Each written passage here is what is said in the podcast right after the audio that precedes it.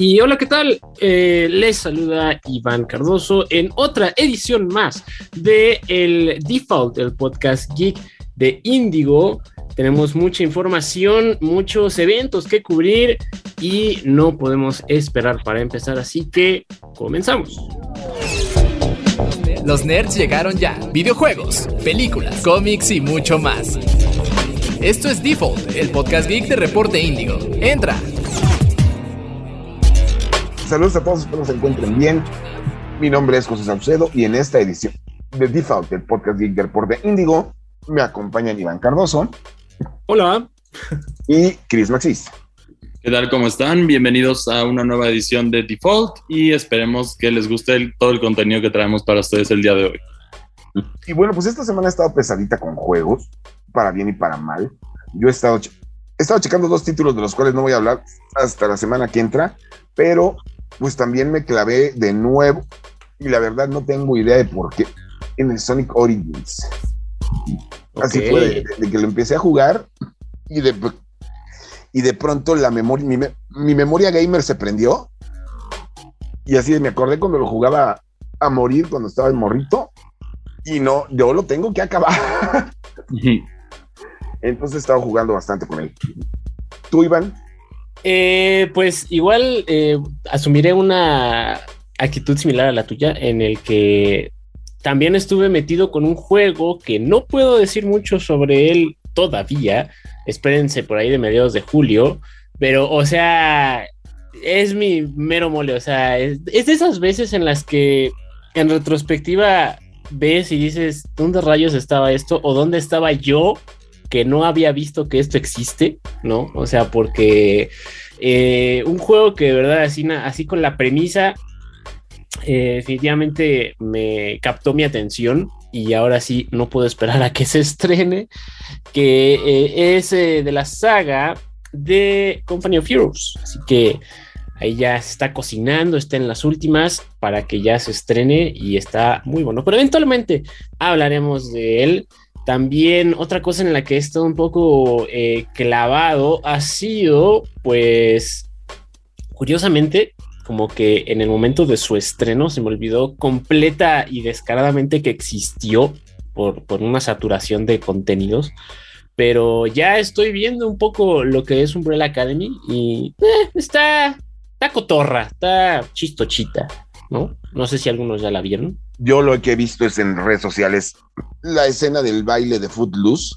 Ajá. Ya se volvió viral y meme en todos, pues en TikTok. Claro.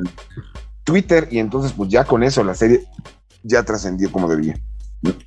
Sí, esperemos que amaine un poco eh, verla de chistosamente la veo en todos lados, hasta en la sopa, y no me sé exactamente el nombre. La canción ochentera de Stranger Things, eh, ¿cuál era? Ay, sí, sí.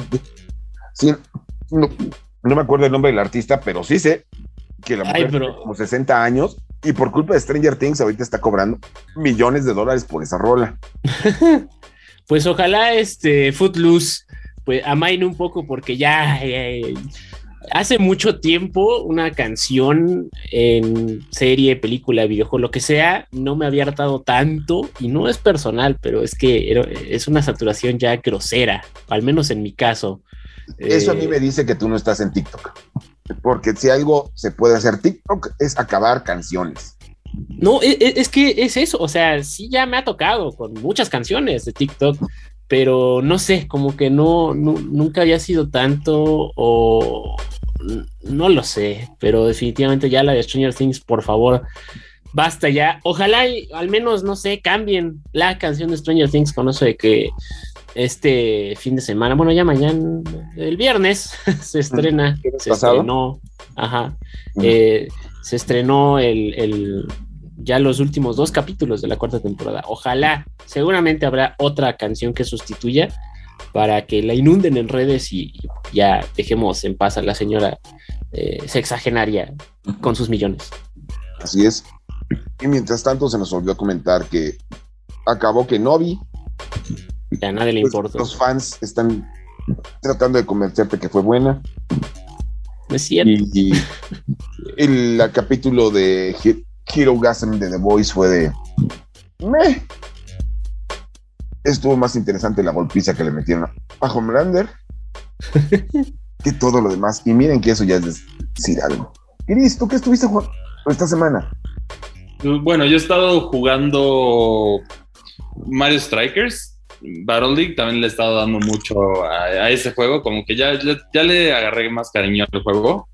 También estuve jugando Fire Emblem Warriors, que de hecho de ese les vamos a hablar en un ratito, pero también es un juego bastante divertido. Es un Musou, que para aquellos que no saben que es un Musou, es un juego de, de batallas masivas en el que básicamente tu personaje parece un ejército completo con la manera que destruye miles de pobres personajes débiles inocentes. Y por otra parte también estuve jugando, bueno, si mal no recuerdo, creo que no hay, sí se puede mencionar, estuve jugando la nueva entrega de Fórmula 1. Ok. Ah, ok, el, Fórmula. Ni me acordaba que te lo había pasado. Y está sólido, es, un, es otro juego de carreras de Fórmula 1.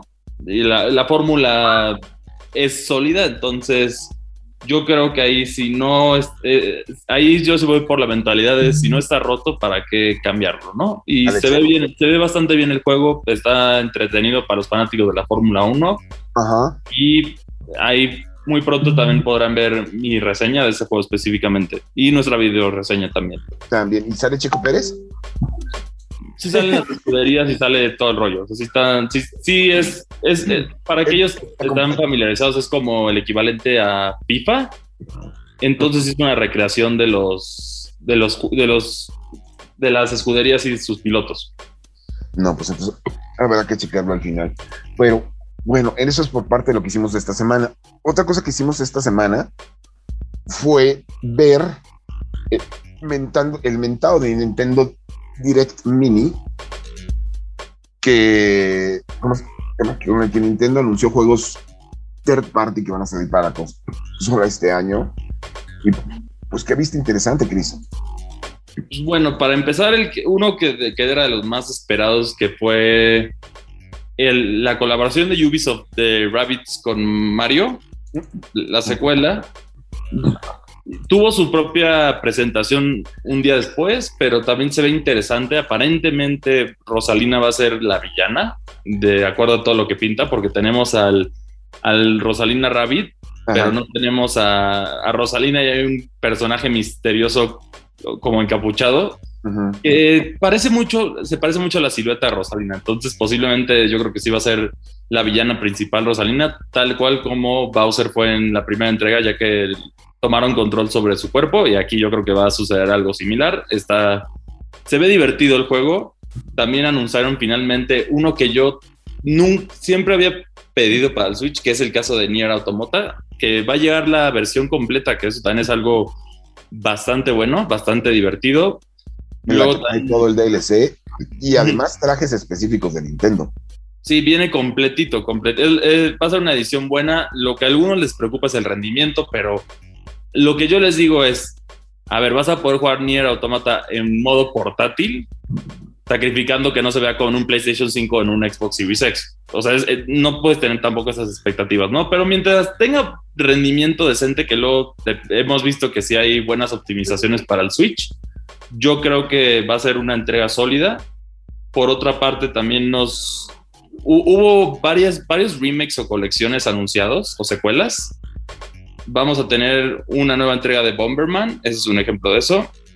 Vamos a tener también una colección de los juegos de Game, de Game Boy Advance de Mega Man, que también es, le llamó la atención a bastantes jugadores.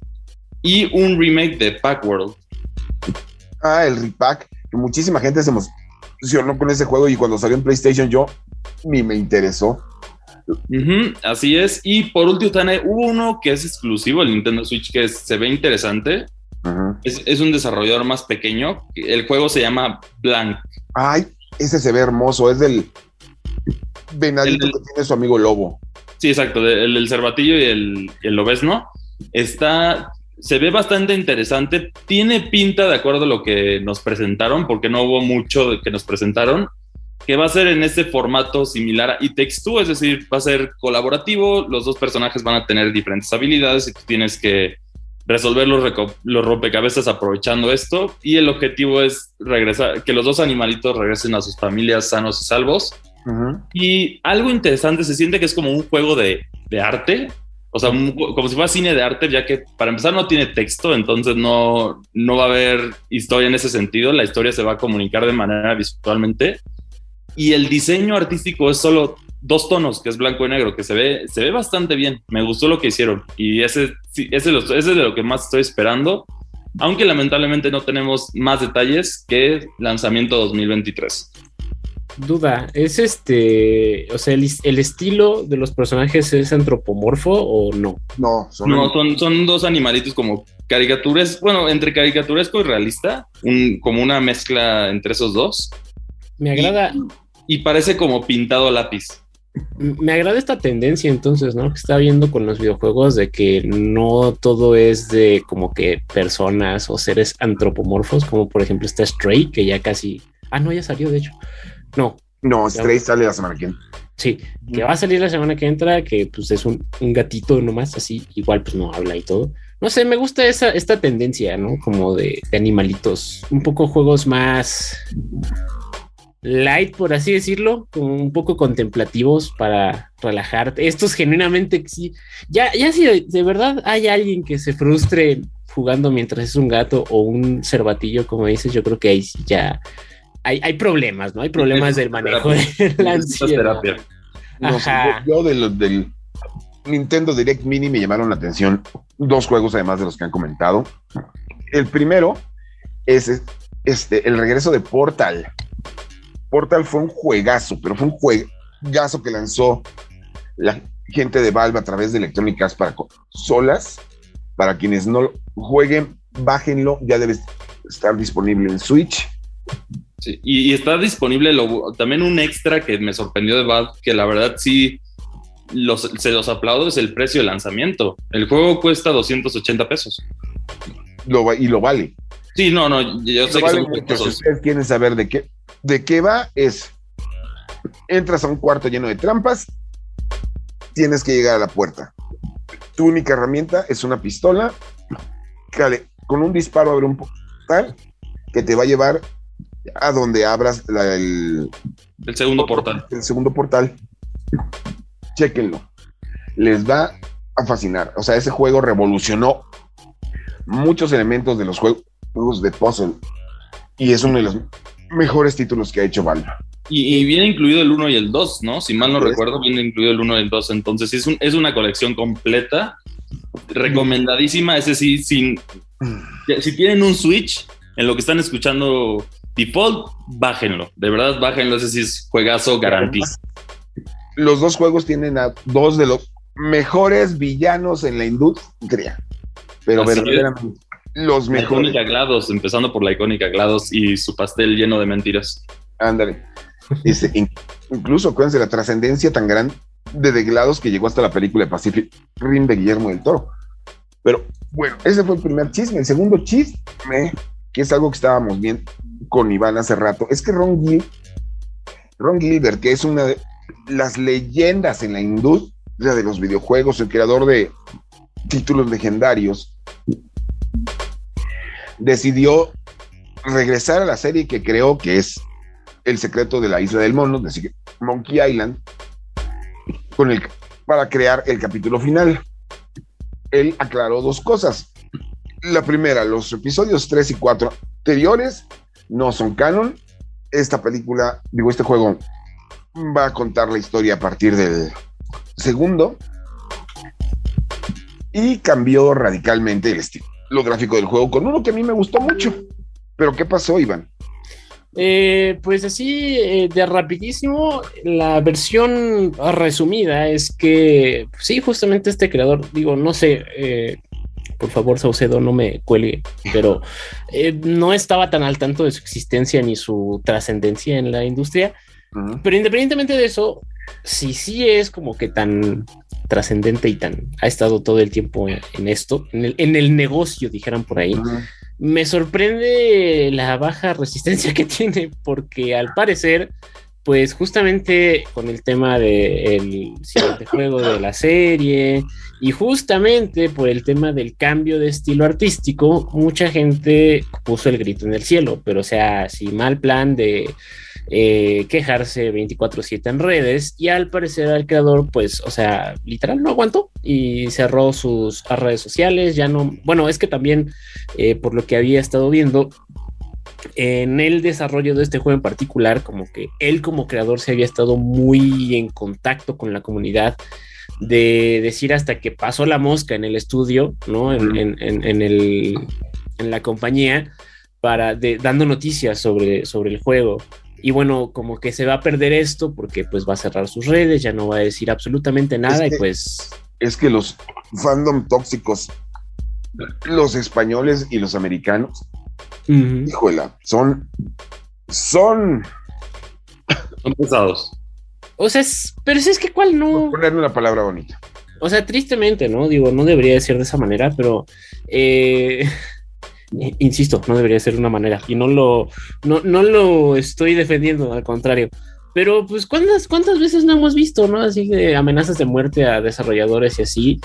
Que, pues, a mi parecer, pues, algunos como que simplemente haces la vista gorda y ya, ¿no? O sea, subes tu post y ya, no, no te sientas a ver los comentarios porque eso sí ya es eh, tortura autoinfligida, ¿no?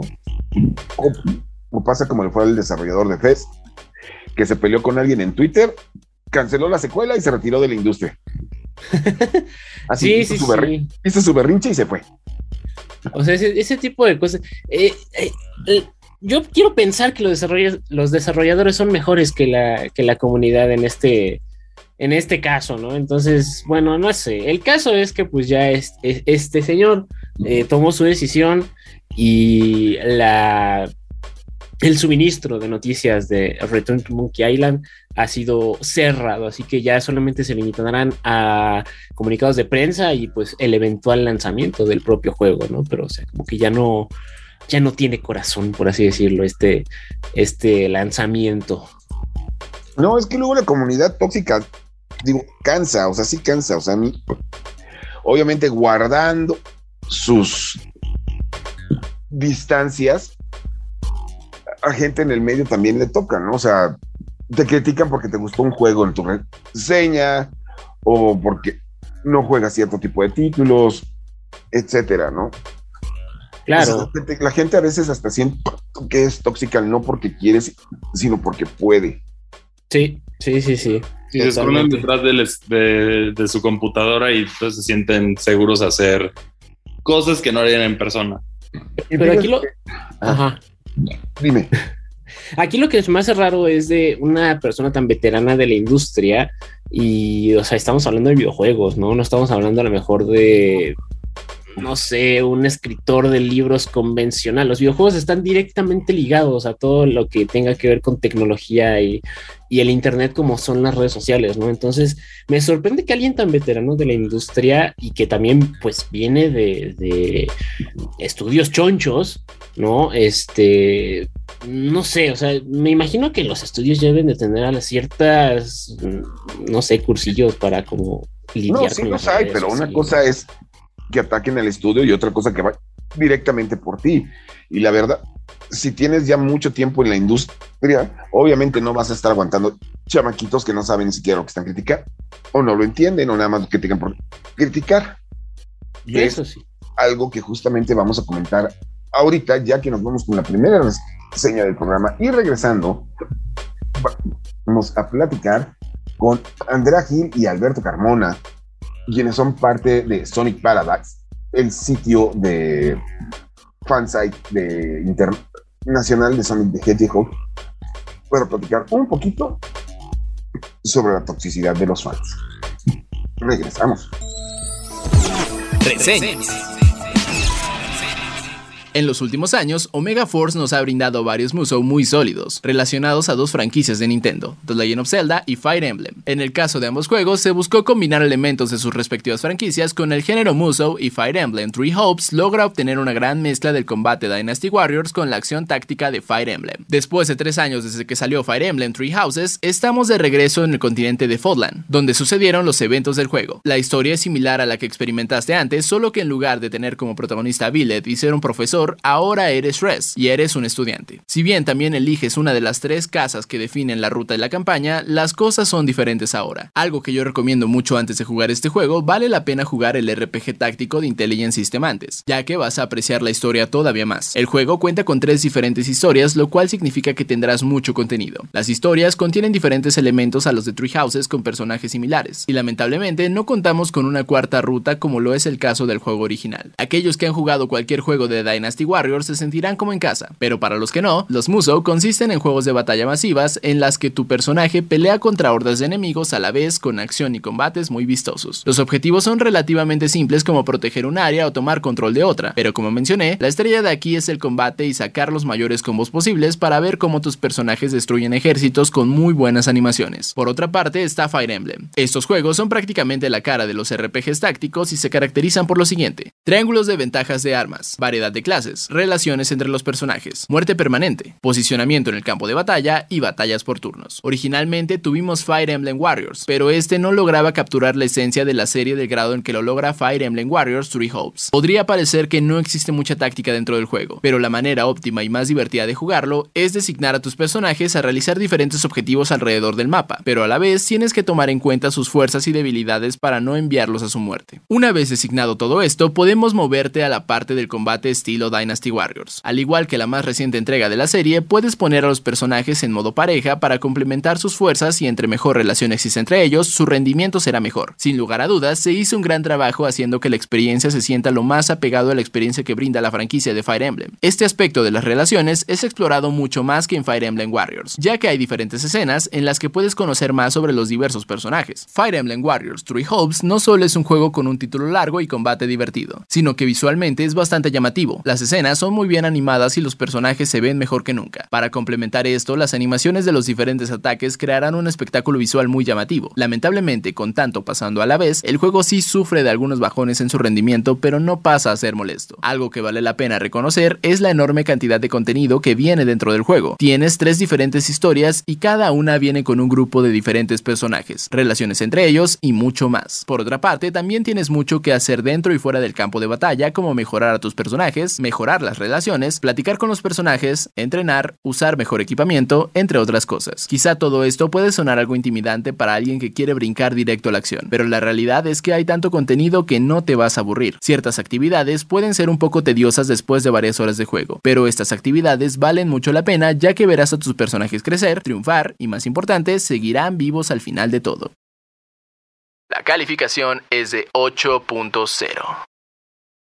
Fire Emblem Warriors Three Hopes es una sorpresa grata para los fanáticos de los juegos Musou y pueden servir a la vez como una entrada para los jugadores que desconocen tanto el género o los juegos de Fire Emblem. El juego está repleto de contenido que puede parecer algo intimidante al principio, pero de verdad se le puede sacar mucho jugo a la experiencia si te tomas el tiempo con el juego. Reseñas. Bueno, pues aquí estamos de regreso después de la reseña de Fire Emblem Warriors y pues nos da muchísimo gusto anunciarles que tenemos como invitados especiales a Andrea y a Alberto Carmona, quienes los pueden conocer de Twitter como Rakar y Ash Dragon. ¿Así es? Así es, sí. Ellos son los que llevan el sitio de Sonic Paradise, que es uno de los sitios españoles más importantes para fandom de Sonic de Hedgehog y también uno de los más influyentes. A ellos yo tengo el gusto de conocerlos hace muchos años, gracias a que trabajaba yo en la cuenta de Twitter de Sega México, y pues ahora ranteamos juntos en Twitter, ¿no? Y bueno, pues, muchas gracias. ¿De dónde salió o de dónde nació la idea de hacer Sonic Paradise? Bueno, realmente Sonic Paradise no lo creamos nosotros.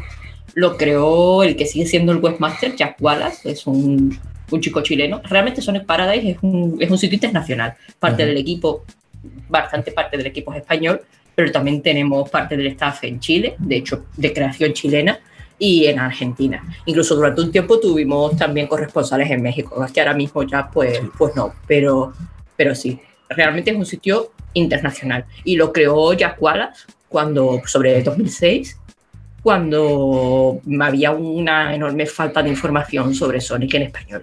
Entonces él decidió de abrir la página para poder informar de noticias de, de Sonic en español, porque en aquel entonces era muy difícil encontrar cualquier tipo de reporte de noticias sobre en, en, este idioma. Y a partir de ahí, pues empezó a crecer el sitio. Yo lo conocí un par de años después, empecé también a trabajar en el sitio con él. Más tarde llegó Rakai y bueno, y el resto del equipo también. Y trabajamos todos hombro con hombro para sacar el sitio adelante. Que principalmente, aunque seguimos teniendo la web, hoy en día nos centramos en redes. Sobre todo en Twitter, en YouTube, estamos creciendo últimamente mucho, TikTok, eh, Facebook e Instagram. Uh -huh. Oye, y ahora el, la pregunta base, como sitio de fans, ¿cuál es el reto más grande que han enfrentado? Digo, ya, ya tienen más de 15 años. Bueno, hay, hay muchos. Mm, yo diría que lo, lo, más complicado de llevar un sitio es la constancia y, y poder organizar nuestras vidas, porque en 2006, cuando ya creó el sitio, todos éramos muy jóvenes, hace 15 años éramos, muchos estábamos recién en, en el instituto, pues, eso teníamos, éramos adolescentes, no, no pasábamos de, de, 18 años el, el, mayor. Hoy en día todos somos personas bueno, adultas. Yo, yo, sí pasaba. Pero tú sí, tú sí pasabas, vale. yo era el más viejo allí. Pero la gran mayoría pues teníamos mucho tiempo libre porque pues, eso solo éramos estudiantes. Hoy en día todos, casi todos los que estamos en el staff, somos personas de 20 y muchos 30 años y lo que es poder coordinar el poco tiempo libre que tenemos de trabajo con el, el, sitio, con poder estar atentos a noticias para poder reportarlas al minuto, al momento en el que salen, poder hacer una buena cobertura y tal, yo diría que eso realmente es lo más complicado. Aunque bueno, como somos muchos, nos organizamos, pero, pero sí, eso es realmente lo más difícil. Hay muchas dificultades, pues lidiar con el fandom es complicado también. Sí. Pero sí, lo más difícil es poder hacerlo, aunque tengamos ganas, porque la vida es complicada. No, fíjate que justamente ese era el tema principal del que quería platicar con ustedes, ya que también como ustedes yo soy fan de Son. Y siempre me ha llamado la atención que por lo menos este siglo, cualquier noticia, anuncio, comentario, publicación oficial de Son trae una ola de quejas, reclamos, ideas mal concebidas, todo lo que hace un fandom tóxico. Quienes, nos, quienes siguen a la Guerra de las Galaxias, quienes siguen a Harry Potter, quienes, a muchas de esas grandes franquicias lo saben. Pero yo siento que con Sonic ya es saña. No, sí, o sea, ya, ya, ya ni siquiera es, se detienen a valorar las cosas, ya es tirar tierra por tirar tierra.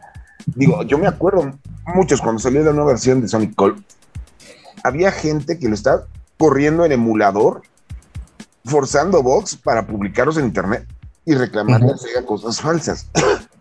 Sí, ¿Por sí. qué es así la comunidad? ¿Qué pasó ahí?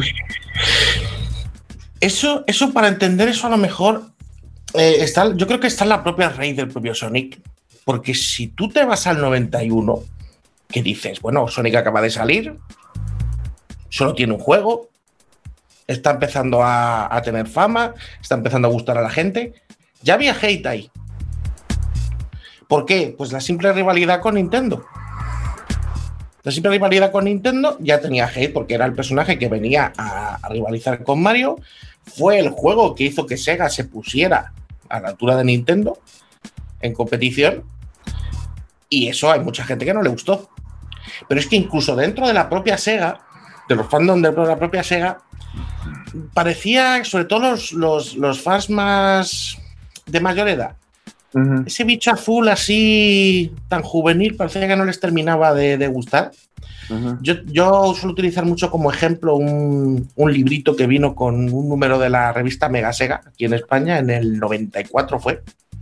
Espérame, hay Fíjate, que fue para el, para el tercer aniversario de Sonic. Lo sacaron. Dame un segundo, hay que aclarar que en España, bueno, en Europa, el Sega Genesis se conoce como Sega Mega Drive. Sí. Continúa. Sí.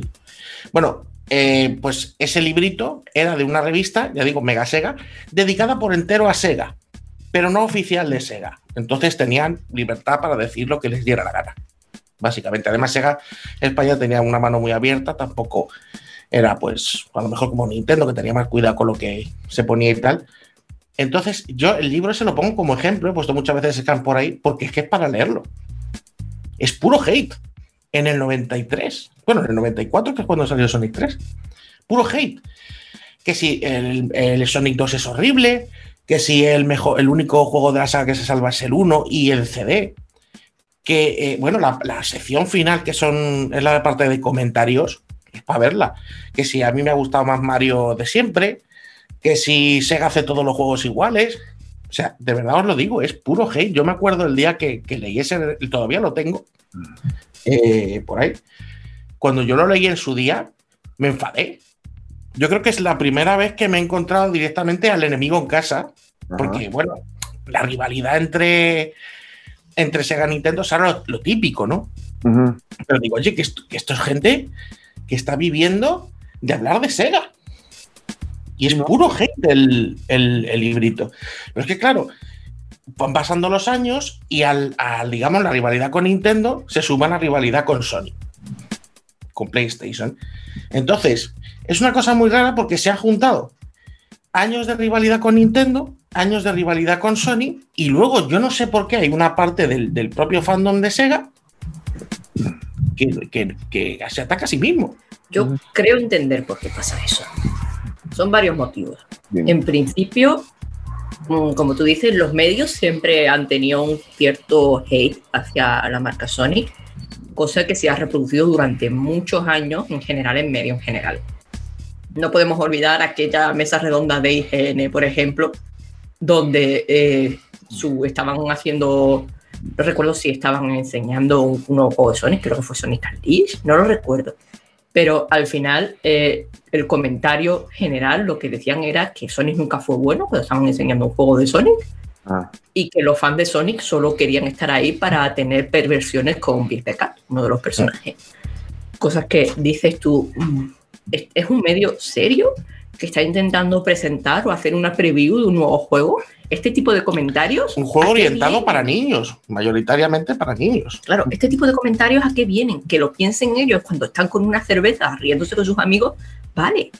Pero en un medio profesional no tiene mucho sentido.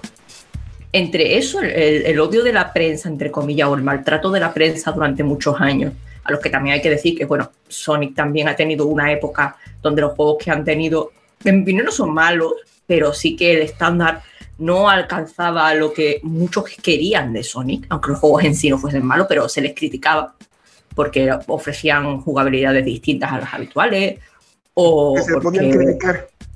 Exactamente, porque podían criticarlo porque a lo mejor la temática le chocaba que eso fuese de Sonic, cosas así. Aunque luego, ya te digo, yo los he jugado todos y a nivel personal, algunos son mejores, otros son peores, pero a lo sumo son medianías, juegos del montón, lo peor, vamos. Realmente juegos que realmente estén mal a nivel técnico, podemos contarlo con una mano. Juegos de Sonic que realmente están mal. Pero claro, la imagen general que ha quedado en, en, la, en la mente popular es que los juegos de Sonic son malos y que Sonic es algo de lo que te tienes que reír. Es, es como, como el, el, el escarnio, el personaje del que te ríes. Y claro, eso a la larga ha terminado calando también en el fandom, porque hay mucha gente que ha entrado tarde uh -huh. en el fandom, que son muy jóvenes y se han criado con eso. Y aunque ellos jueguen los juegos y los juegos les gusten, un poco la cosa de se han dado cuenta de que hablar mal de Sonic atrae cloud y por tanto lo hacen. O incluso para, para, para parecer como que saben más, que son más críticos. Como soy crítico, lo critico todo, aunque realmente no tenga mucho sentido lo que están diciendo. Sí. Eso es algo que pasa. Bueno, eso, eso quien estará oyendo debe decir, bueno, pero eso se puede hacer extensivo a otras franquicias, lo hemos sí. visto en otras. Pero es que Sonic empezó con eso antes. Es decir, lo que hemos visto extenderse por otras franquicias, eh, yo lo que digo, digo, Sonic va años por delante de lo que acaba pasando con otras franquicias. Yo he ido viendo cómo se extendían en, en otras sagas y demás prácticas que ya se hacían con Sonic tiempo antes.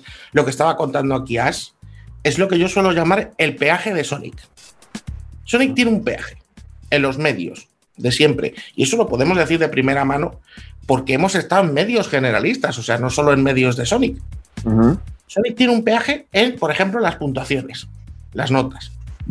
Tú del juego de sí puedes decir lo que quieras, pero siempre tienes que tener en cuenta ese peaje. Si el juego es mm, malo, por ejemplo, yo que sé, es un juego de 5, le tienes que dar por, un 4. Si el juego es de 8, le tienes que dar un 7. Es como que siempre tienes que quitarle por lo menos uno o dos puntos, porque si le das más, te miran mal. Tus propios compañeros del medio dicen, ¿le has dado un 9 a este juego? Sí, porque lo merece. Igual con, respecto a cualquier otro. Digo, pues igual que se lo había dado a cualquier otro juego de plataformas, yo creo que este juego lo merece. Pues es Pero es que mira las notas, tal, mira lo que tiene en Metacritic, mira lo que están diciendo. Digo, vale. Pero la gente que está diciendo eso, la mayoría no lo ha jugado. Yo sí lo he jugado. Es más o menos. que lo estoy analizando. Es más o menos lo que pasó con Sonic Origins, ¿no? Sí. Sí, algo así. Bueno, lo de Origins es bastante complejo, ¿eh? Tiene bastante que cortar por detrás. Con todos. Sí, Origin tiene varias capas. Pues es una cosa muy rara. Eh, está lo que es el núcleo duro del fandom, donde haya sido bastante criticado por lo que podríamos llamar niptics. Eh, este Batnik, este robot, este enemigo está tres píxeles más allá, este muelle me echa un poquito para aquí, cosas que el 99% de la gente no va a notar cuando juegue.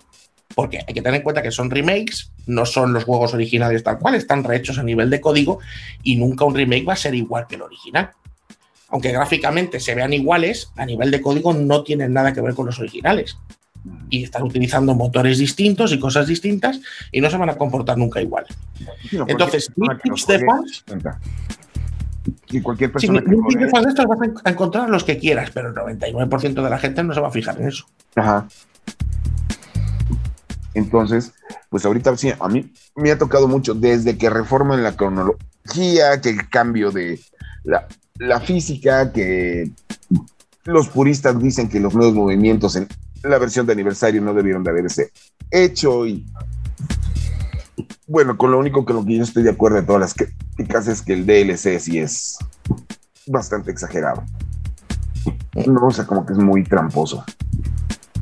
Pero incluso a mí me llama la atención de gente quejándose que no tenía la música de Mike Jackson cuando ni siquiera la escucharon en su momento. No por ejemplo. Eso, por ejemplo, a los fans, pues sí nos fastidia mucho. Pero a cualquiera que lo vaya a jugar de primera o alguien que no sea, pues, que no sea habitual de Sonic, le va a dar igual. Va a, escuchar una música bonita, que además es de la época, porque es de la propia beta de Sonic 3. Sí, no, no son temas que se hayan sacado de, de la manga, son los temas que realmente tenían el juego cuando lo estaban desarrollando, solo que luego entró Michael Jackson, hizo los nuevos y obviamente dejaron los de Michael Jackson. Claro. Pero, pero sí, son composiciones buenas. Y ahora, con todo esto encima, ¿qué nos espera con Sonic Frontier a final de año? Mira, eso, es muy fácil. El día que salió el primer tráiler, había miles de ojos por toda la red mirando cada fotograma del tráiler. El primer vídeo de gameplay, porque ni siquiera era realmente un tráiler, era un gameplay que pusieron allí. Cada fotograma del, vídeo buscando fallos. Y claro, quien busca encuentra. Si no los encuentras, no importa, te lo inventas.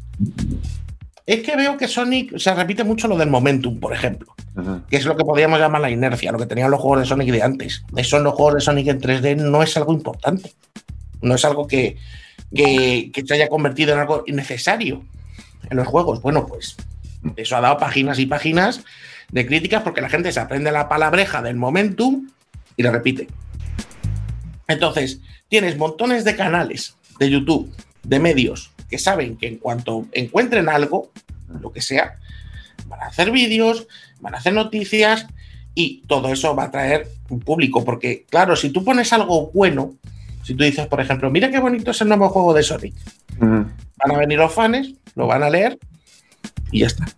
Pero si tú pones algo malo, van a venir los fans, van a venir los haters van a venir los trolls que están allí por pasar el rato y, vienen a pinchar que hay gente y canales grandes de YouTube que alardean abiertamente de pinchar a los fans de Sonic porque les resulta divertido, o sea, esto lo reconocen abiertamente en Twitter y no uno, varios. Y claro, se montan unas trifulcas en los comentarios que todo eso son visitas. Visitas para el canal. He, he visto el, gente discutiendo sobre Sonic todo el tiempo, como usted comprenderá. Oye, ya para acabar, ¿qué solución podrías poner a esta situación con Sonic en su comunidad? Uf, es muy difícil, porque no creo que se pueda contentar a todo el mundo.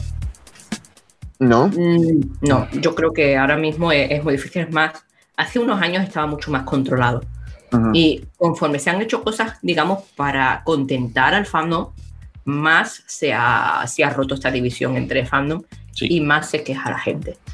Así que veo, veo, muy difícil que se pueda solucionar. Yo creo que lo mejor que puede hacer Sega es hacer oídos sordos, hacer lo que ellos crean conveniente y ya está, porque los juegos, por lo menos lo que se está viendo de Frontiers, mm. pinta bastante bien. Origins, para un público general, también está bastante bien, aunque se queje la gente más interna del fandom. Pero Yo creo que ahora mismo están haciendo un buen trabajo. Uh -huh. Así que lo, lo, mejor es que a lo mejor alguna cosa en concreta puedan mejorarla a nivel de imagen, pero contentar a todo el mundo y acabar con el problema no creo que puedan es, acabar. Es imposible. Pero lo bueno que tiene Frontiers es que eh, tiene el sello de Sonic Team, el sello de Sega. O sea, tú estás viendo ese juego y estás diciendo, esto me recuerda a Fantasy Star. Esto me recuerda a otras cosas que ha hecho Sonic Team. Aquí no estoy viendo, han puesto esto porque lo pedía la gente. Han quitado esto porque la gente pedía que lo quitaran. No, no, por primera vez estamos viendo un juego que no, no, no da la sensación de estar hecho por la gente, por mirar hace mucho tiempo, sino por la propia Sega, por el propio Sonic Team. Y eso es a mí personalmente lo que más me llama la atención de Frontiers y más esperanza me da. Pero fíjate que al, al nivel de fandom, yo creo que todos sí se pusieron de acuerdo, haya sido real o no, en el reclamo por el primer modelo de Sonic para la película y el éxito que han sido las dos películas. ¿no? Sí. sí, eso sí. Porque sí, que eso es innegable. Pues bueno, muchísimas gracias por haber venido con nosotros aquí a Default. Les agradezco mucho su participación. Y bueno, pues vamos a seguir platicando con ustedes ahora que venga Sonic Frontiers para platicar uh -huh. exactamente de todas las babosadas que di los fans en internet, porque estoy seguro que van a salir con cada reclamo estúpido. Saldrán, saldrán. Sí. Que, de verdad que va a valer la pena comentarlo. Andrea, Alberto, muchas gracias. ¿Cómo los pueden encontrar en Twitter? Pues a mí me pueden encontrar como Ash the Dragon, todo junto. Y, y luego la cuenta de Paradise como... Sí, la cuenta de, de Paradise como Sonic Paradise, todo junto también. Y, y Ahí es donde reportamos las noticias y todo. Sí, yo simplemente arroba rascar, R-A-C-C-A-R. Uh -huh. Bueno, y también tenemos nuestro canal de YouTube propio, uh -huh. donde tocamos estos temas y muchos otros, no solo nos dedicamos a Sonic, que Ash the Dragon también en, en YouTube. Bueno, pues entonces, muchas gracias. Nosotros nos vamos con la segunda reseña del podcast y regresamos. Reseñas. Con la llegada de Street Fighter 2 en 1991, Capcom se estableció como la compañía más importante e influyente dentro del género de peleas, dando lugar a una increíble cantidad de títulos legendarios que siguieron el camino que establecieron los peleadores callejeros. Celebrando 35 años de historia, el desarrollador japonés edita una nueva colección de juegos clásicos que para los fanáticos del género será una compra obligada. No vamos a negar que casi todos los títulos de peleas de Capcom se han vuelto inspiración y punto de comparación para cualquier otro juego que se publique dentro de este género. Más allá de Street Fighter, a lo largo de los últimos 30 años hemos visto la llegada de muchas series y títulos que dentro del concepto de luchas uno contra uno han modificado la fórmula con personajes estrafalarios, interesantes modificaciones al modo de juego e incluso la mezcla de peleas con otros géneros como lo son la habilidad o puzzle. Sin olvidar la serie que le dio origen a este legado, Capcom Fighting Collection reúne finalmente el otro gran juego de peleas de la compañía, Darkstalkers, y nos ofrece una recopilación que no solo incluye todos los títulos de esta serie, sino también otros grandes clásicos del género y un par de curiosidades que llamarán la atención de los fanáticos. Esta colección incluye Darkstalker The Night Warriors, Night Warriors Darkstalker Revenge, Vampire Savior The Lord of Vampire, Vampire Hunter 2 Darkstalkers Revenge, Vampire Savior 2 The Lord of Vampire, Red Earth, Hyper Street Fighter 2 The Anniversary Edition, Super Puzzle Fighter 2 Turbo, Super Gen Fighter Mini Mix y Cyberbots Full Metal Madness. Dentro de esta colección nos interesó mucho Red Earth, que mezcla elementos de RPG con un clásico retro de peleas, y el insuperable Super Puzzle Fighter 2 Turbo, donde la habilidad de acomodar piezas de un mismo color en un tablero decidirán la fuerza y velocidad con la que vences a tu oponente. Hyper Street Fighter 2 de Anniversary Edition te permite modificar el juego a tu antojo y Cyberbots Full Metal Madness vendría siendo la curiosidad menor y quizá el menos valorado de los juegos disponibles. Fuera de la selección de juegos, lo que más brilla en esta colección es su presentación. Todos los títulos están disponibles desde un principio y cada uno tiene las opciones para entrar directamente sin necesidad de ver intros y hacer muchas modificaciones para personalizar la reta, llevándote rápidamente a la pelea ya sea en forma local o en línea. Por otro lado, el título está lleno de logros que al superarse van liberando piezas en el museo, el cual contiene más de 500 ilustraciones de los juegos incluidos en la colección, además de estar disponibles las bandas sonoras completas en cada título, aunque solo pueden escucharse en el menú correspondiente. El gameplay en sí cuenta con muchas opciones para facilitar la personalización e incluso te permite salvar a media partida, un detalle muy importante para quienes juegan este título de manera portátil. Finalmente, Capcom Fighting Collection cuenta con muchas opciones de visualización, así como la opción de cambiar o quitar definitivamente el marco de la pantalla. Los fanáticos del género disfrutarán mucho de este juego y gracias a Rollback Netcode el soporte en línea es casi perfecto. La calificación es de 8.5. Los fanáticos de los juegos de peleas encontrarán en Capcom Fighting Collection una joya que ofrece algunos de los mejores títulos de la compañía en una presentación accesible, con una increíble presentación, mucho material adicional y robusto modo en línea que te permite jugar incluso mientras buscas la red en la red. Esta colección es una de esas que valen la pena tener si te gusta el género de lucha.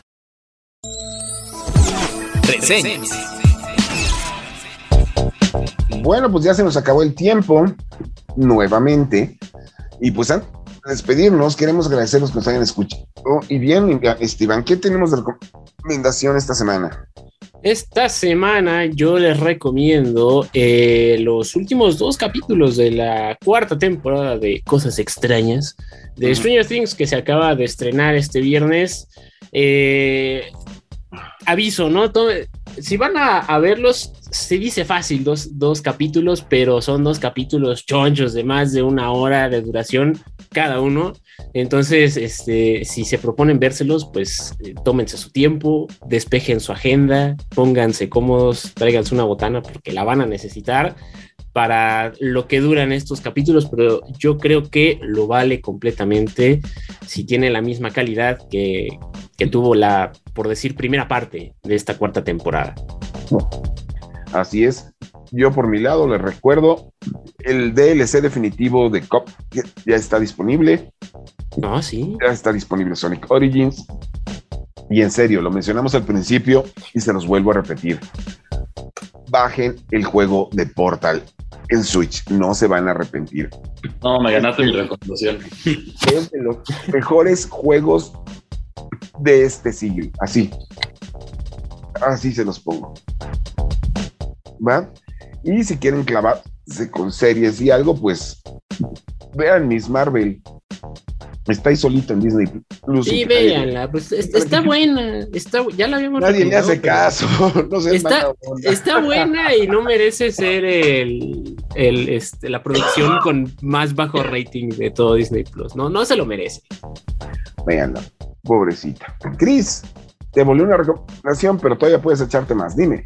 Bueno, para empezar, yo les recomiendo a los usuarios de, Switch también Fire Emblem Warriors Three Hopes. Es una entrega, yo creo que eh, ha sido la mejor entrega que ha desarrollado el equipo de Dynasty Warriors con franquicias de Nintendo, superando las de Legend of Zelda y el anterior Fire Emblem. Entonces, la verdad sí lo recomiendo para pasar un buen rato y desquitarte si vienes estresado. Sirve muy bien destruir cantidades enormes de personajes de soldados secundarios. Se siente bien, la verdad. Y por otra parte, también yo sigo recomendando, poco a poco le, estoy agarrando más amor, Mario Strikers Battle League. El, el, online es donde está la carnita. Entonces ahí es donde tienes que sacar todo el jugo. Y, y las temporadas competitivas ahí van. Me, encanta el, el, desarrollo de personaje que tuvo en, en, este nuevo Mario Strikers, la princesa Peach. Pues a mí me gusta el desarrollo de personaje de Chris, de que primero, no, pues está malo, le faltan cosas, y lo sigue jugando. Y ahora dice, de hecho, es, es, es, un juego, te lo digo, si, o sea, aquí lo digo abiertamente, si hubiera tenido contenido lleno, o sea, nivel, mínimo nivel Strikers Charge, hubiera sido un 9 o un 10. Porque el gameplay está muy sólido, o sea, eso sí no se lo voy a quitar al juego y, y ahí lo mencioné. Lo mencioné en mi reseña y en el video, ahí la pueden ver en YouTube. Yo dije que efectivamente la falta de contenido es un problema para este juego, a pesar de que tiene un gameplay sólido y bastante adictivo. Y sí, también a Peach me gustó cómo la construyeron, de hecho es de los personajes que más uso, pero el, más poderoso es Rosalina, que, que fue el que básicamente el sustituto de Daisy, que están, planea que están intentando ya que la gente se olvide que Daisy existe. No, pues a ver si Nintendo puede hacerlo.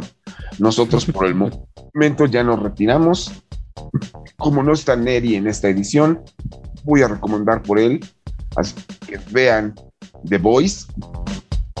Se puso interesante. Que la Para... gente ponga en comentarios cuántos eh, podcasts de, de, Default han pasado sin el eh, sin todo el crew completo. Ándale. ya, sí. ya parecemos la comunidad del anillo. Lo cual no sé, esa comparación no sé si es buena o es mala. Yo solo diré por Frodo. Vamos a dejarlo en eso. Shot ser. Se me olvidó el nombre del elfo, no es posible. ¿Legolas? puede ser. No me sé esos libros de memoria y se me olvidó el nombre de Legolas, qué vergüenza. Laura Mitchell me va a regañar cuando escuche esto, pero bueno. Tremenda manera de acabar. no, bueno, vámonos ya antes de que. No, yo soy Sam, yo soy el Sam, por buena onda. Ándale. El Sam Valentín, uno de los memes más pendejos en la historia del Internet mexicano. Pero bueno, nos vamos. Muchas gracias por haber escuchado. Este fue el episodio 24 de Default, el podcast Geek de Porte Índigo. Y pues, hasta la semana que entra. Adiós. Adiós. Nos vemos. Acabas de escuchar Default, el podcast geek de Reporte Índigo. Nos escuchamos la próxima semana, pero el chismecito friki no para en todas las redes sociales de Índigo Geek MX. Hasta la próxima. Este podcast de Reporte Índigo es producido por César Carrera, con locución de José Saucedo, Cristian Maxice, Iván Cardoso y Marcos Neri. Default, el podcast geek de Reporte Índigo.